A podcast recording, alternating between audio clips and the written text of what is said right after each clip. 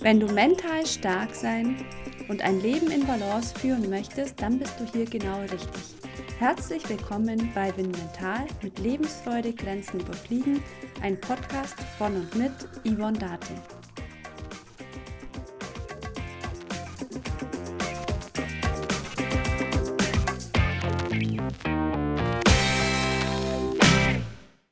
Hast du schon einmal einen Realitätsschock erlitten?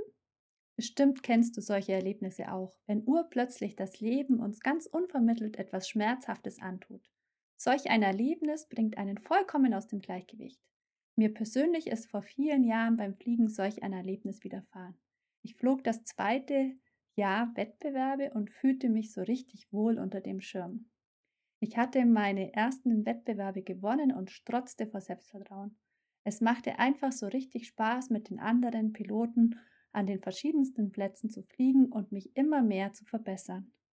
Dann bei einem Durchgang in Fisch passierte es. Die Thermik war nicht so richtig gut und wir suppten alle so auf einem Raum in der schwachen Thermik hin und her. Ich blickte kurz nach oben und sah, wie ein Pilot mir verdächtig nahe kam. Und zack, flog er mir in den Gleitschirm.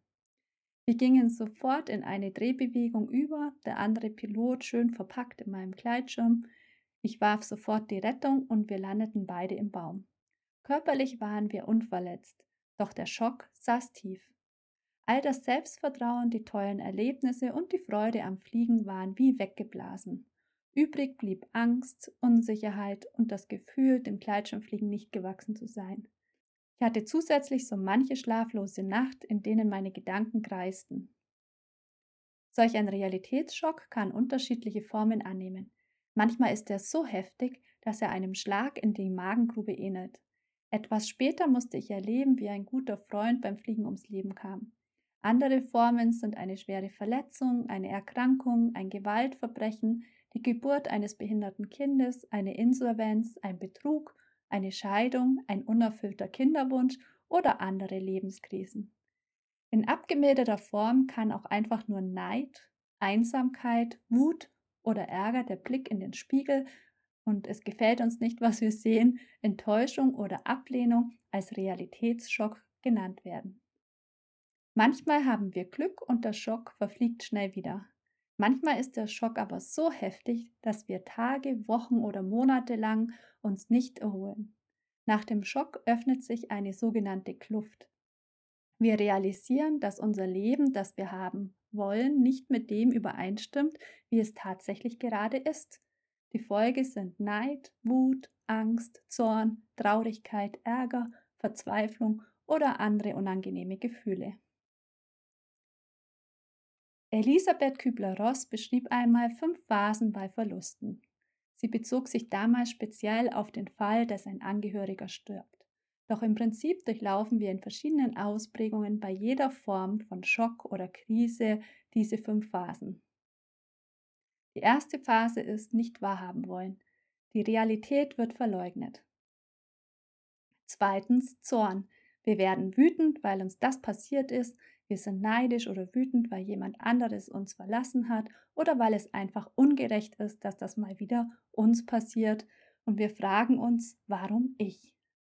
Die dritte Phase ist Verhandeln. In dieser Phase wird versucht, noch irgendwie zu verhandeln mit der anderen Person oder es wird versucht, auch mit Gott zu verhandeln, um eine Gnadenfrist zu erbitten. Vierte Phase Depression, Leid. Im Prinzip geht es hier nicht um eine klinisch behandlungsbedürftige Depression, sondern es geht um Trauer, Kummer, Angst und Ungewissheit, was eine natürliche menschliche Reaktion ist. Fünftens Akzeptanz. Mit der Akzeptanz wird Frieden zwischen der Kluft zur Realität geschlossen. Anstatt weiterhin dagegen anzukämpfen und die Realität zu verleugnen, wird sie akzeptiert. Nach meinem Unfall oder auch nach dem Tod meines Freundes bin ich mehrfach diese fünf Phasen durchlaufen. Nach dem Unfall hatte ich Angst in der Luft, ich fühlte mich nicht mehr wohl und konnte nicht mit anderen im Pulk fliegen. Je stärker die Kluft zwischen der Realität und dem Wunschleben ist, desto stärker fallen diese Phasen aus. Das ist vollkommen normal. Es gibt eine Strategie, die dir helfen kann, die Kluft zu schließen. Falls dies möglich ist oder dir einen Weg zur inneren Erfüllung zeigen kann, wenn die Kluft noch nicht oder gar nicht geschlossen werden kann. Im Prinzip geht es hier um die Stärkung deiner Resilienz. Resilienz bedeutet Widerstandsfähigkeit. Das mentale Training hat mir damals sehr geholfen und inzwischen weiß ich, dass zusätzlich die Achtsamkeit wichtig ist. Im Wesentlichen geht es um Folgendes. Erstens sei freundlich zu dir selbst. Oft sind wir sehr streng mit uns selbst, wir beschimpfen uns regelrecht.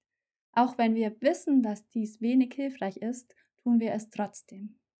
Positives Selbstgespräch hat leider häufig nur eine kurze Wirkung. Daher ist es wichtig, uns selbst mit Mitgefühl zu begegnen.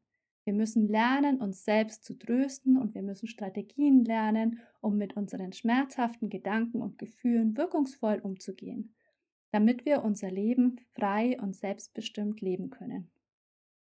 Zweitens, Anker werfen. Dieser Begriff stammt von Russ Harris. Mit Ankerwerfen ist gemeint, dass wir uns selbst erden, wenn der Sturm von Gedanken und Gefühlen über uns hereinbricht und uns versucht mitzureißen. Der Anker ist in diesem Fall die Präsenz, also der gegenwärtige Augenblick.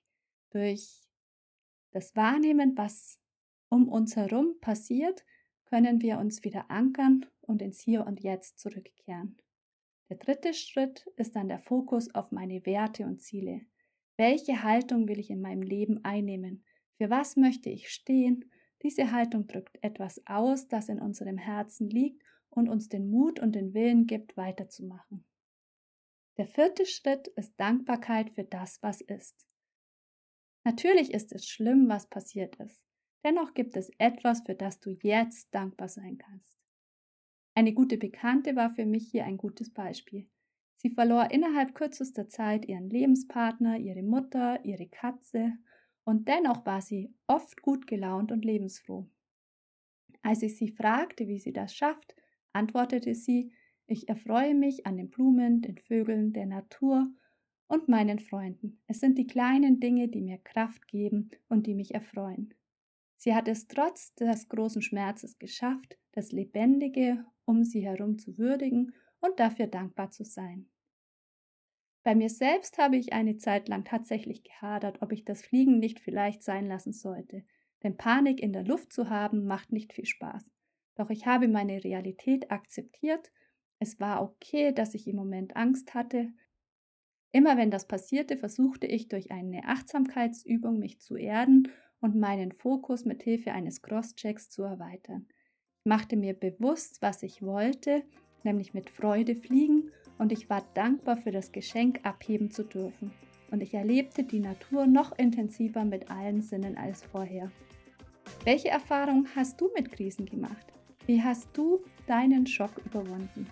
Ich freue mich, wenn du mir einen Kommentar hinterlässt oder mir eine E-Mail schreibst an yvonne.mental.de.